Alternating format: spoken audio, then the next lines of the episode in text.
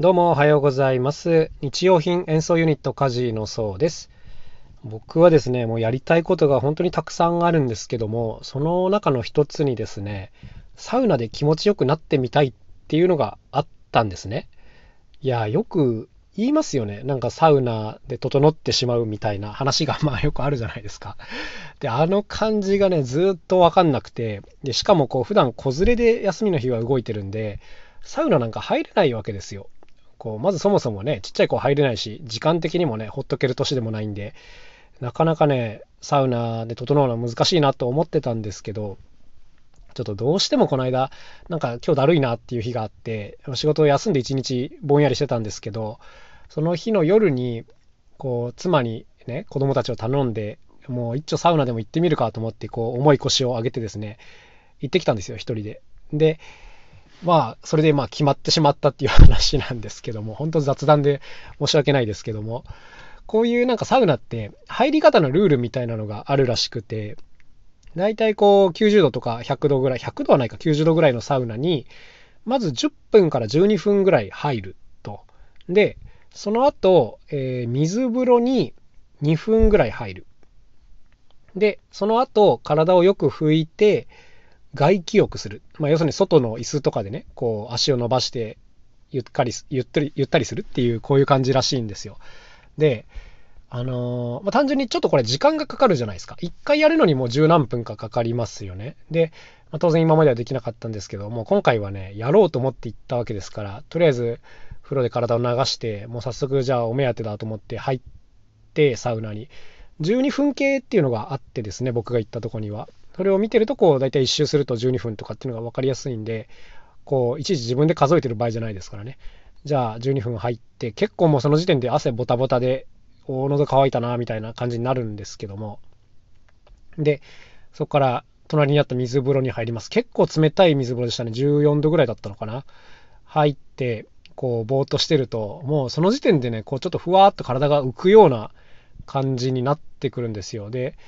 水は冷たいんですけど、ああ、気持ちいいなーっていう感じなんですね。普段僕水風呂なんかこう苦手で全く入れないんですけども、やっぱサウナの後だと結構こう違和感なく入れるなっていう感じです。で、その2分経って出ようとしてこう立ち上がった時にすでにですね、ちょっとこうフラッとくるわけですね。あ、なんかこの感じ、ちょっと危ない感じだなと思って、もうすぐに体を拭いて、もうテクテク歩いて外のベンチに座るわけですけども、で、こう足伸ばしてぼーっとしてると、もうすぐですね、10秒か20秒ぐらいで感覚が変わってくるんですね。とりあえず僕の場合はですけど、もう目の前の視界がグラングランこう揺れ始めて、あ、これめまいに近いなと思ったんですけど、あの、まあめまいがあることはあるんですけど、そういう時ってこう世界が僕の場合、時計回り方向にぐるーんと回ってっちゃう感じなんですけども、そうじゃなくて、何て言うんですかね、縦回転し始めたんですよ。びっくりハウスっていうのがあるんですけど、知ってますかね？あの、遊園地とかにたまにあるびっくりハウスっていうのがあって、これ椅子に座ると、部屋がですね、ぐるんぐるん回るという、そういう、まあ、アトラクションなんですけど、もうこれと一緒でしたね。あの、縦回転し始めるんですよ。すごいスピードで。で、うわ、これやばーと思って、あの、僕別に酔っ払ってるわけでもないしね、あの、ただサウナ入って、水で冷やしただけなんですけど、もう目の前がぐるんぐるんになってて、これはかなりやばい感じだな。もう僕結構こう酔いやすいタイプなので、ちょっとこう吐き気とかを感じつつですね、ああ、これもうとても立ち上がれんわと思いながら、こうさらにぼーっとしてると、だんだんそのぐるんぐるんっていうのが収まってきて、で、次にですね、訪れたのが、こう、肌の感覚が変わるっていうのがあって、なんかこう、ピリピリし始めるんですよね。ちょっと痺れというか、そういうのがあるんですけど、なんかあの変な表現なんですけど、体中にある水滴の位置がわかるみたいな、こういう感じなんですよね。腕とかに乗ってる水滴とか、背中を流れる水滴とかが全部わかるな、みたいな、こういう感覚になって、で、あ、なんかいつもと全然違うわと思いながら、さらにぼーっとしてると、今度はですね、聴覚が変わりましたね。耳で聞いてる音が変わってきて、やけにこう、深いリバーブがかかったような感じなんですよ。いつも聞いてる音じゃないんですね。はい。なんとなくこう少し遠くに音が聞こえる感じというか、それがこう何層にもこう重なってるような感じになるというか、もうこういう感じで、うわー、なんだこれと思いながらこう、しばらくしてると、まあ、10分ぐらい経ったらその感覚がだんだんスーッと消えていったのかなっていう、こういう感じだったんですよ。あのよくこう、サウナのことを合法的に味わえる、あの、快楽というふうに言ったりするんですけど、あの、僕の場合はですね、正直快楽というよりは、なんか、異次元の体験だったなっていう感じですね。あの、先ほども言ったようにひどいめまいみたいな状況でもあったので、どっちかっていうとちょっと気持ち悪さもあるなっていう感じで、すっごい気持ちいいとはちょっと違ったんですけども、明らかにこう普段生活している中では味わえないような体験が訪れたので、面白かったですね、これは。うん、で、僕ちょっとこう 2, 2回目、3回目はやめとこうっていう気分になったんで、まあそれっきりだったんですけども、この1回目のね、やつが気持ちいいって感じられる人はね、なんか3セットぐらい繰り返すともう完全に決まってしまうみたいな 話がありますけども。あのー、で、僕の場合は、そのやっぱり気持ちいいっていうよりちょっとめまいがひどいなっていう感じだったんで、後でこう調べてみたんですね。風呂から出て、サウナ整うとかで調べてみると、やっぱり正直こう合う合わないはあるみたいですね。で、合わない人だと具合が悪くなっちゃったりとか、夜眠れなくなっちゃったりとか、そういうこともあるらしいんで、まあ、完全にこれは試してみないと分かんない世界だなと思うんですけど、まあ、僕の場合はですね、やっぱりその気持ち悪いけど、すっごい面白かったなっていう、そういう感覚ですね。やったことないですけど、薬物とかやるとこういう感じになるんかなっていう、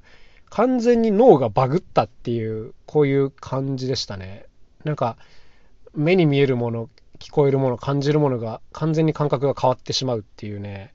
なんか恐るべき体験でしたね。いや、ちょっと体を温めて、ちょっと冷やしただけでこんな状態になるんだっていうのが、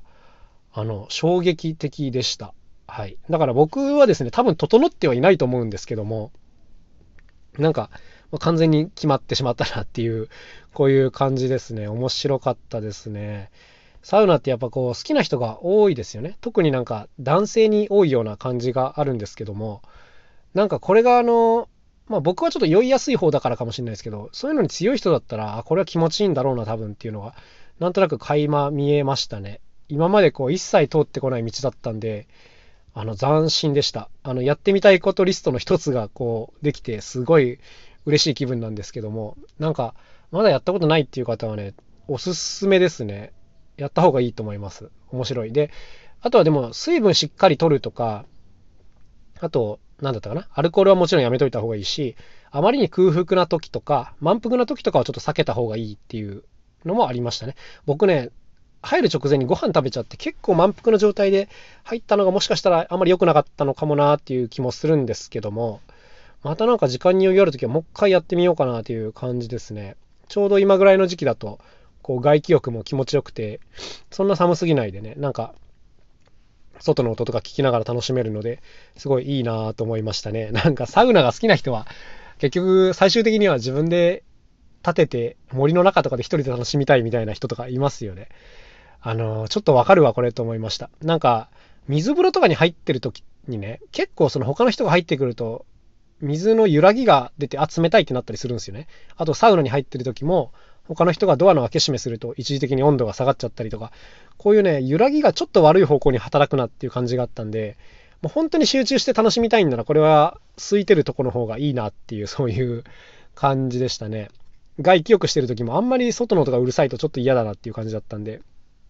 まあ、少人数で楽しめる場所とかの方が多分いいんだろうなっていう、こういう感じでございました。いやー、ついに自分もサウナを体験してしまったなっていうこういう感じですね。体験っていうか、もちろん入ったことは今までもあったけど、こういう世界を味わったことは今までなかったっていう、まあそんな感じですね。なんかあの、サウナの温度とか水風呂の温度とかね、そういうのによっても随分条件はいろいろ変わってくるみたいなんですけども、はい。まあ、興味ある方はぜひというところでございます。なんか疲れも抜けるのかな？僕は1日経ちましたけど、あんまりこう疲れがどうこうっていう感覚はない、ないですね。ただその脳がバグった感覚が面白かったっていうまあ、こんなところでございました。はい。合法なんで、ぜひ行ってみたらいいんじゃないですかね。はい。というわけで今日のお話はこの辺で終わりにしたいと思います。えー、もう昨日のぼんやりした状況から抜けて、今日はもうやる気がみなぎっておりますので、今日も新しい楽器作っていこうかなと思います。今はね、ラチェットっていうちょっと歯車みたいな楽器を今日はとことんやってみようかなという、そんな感じでございます。それではまた明日お会いしましょう。さようなら、カジノそうでした。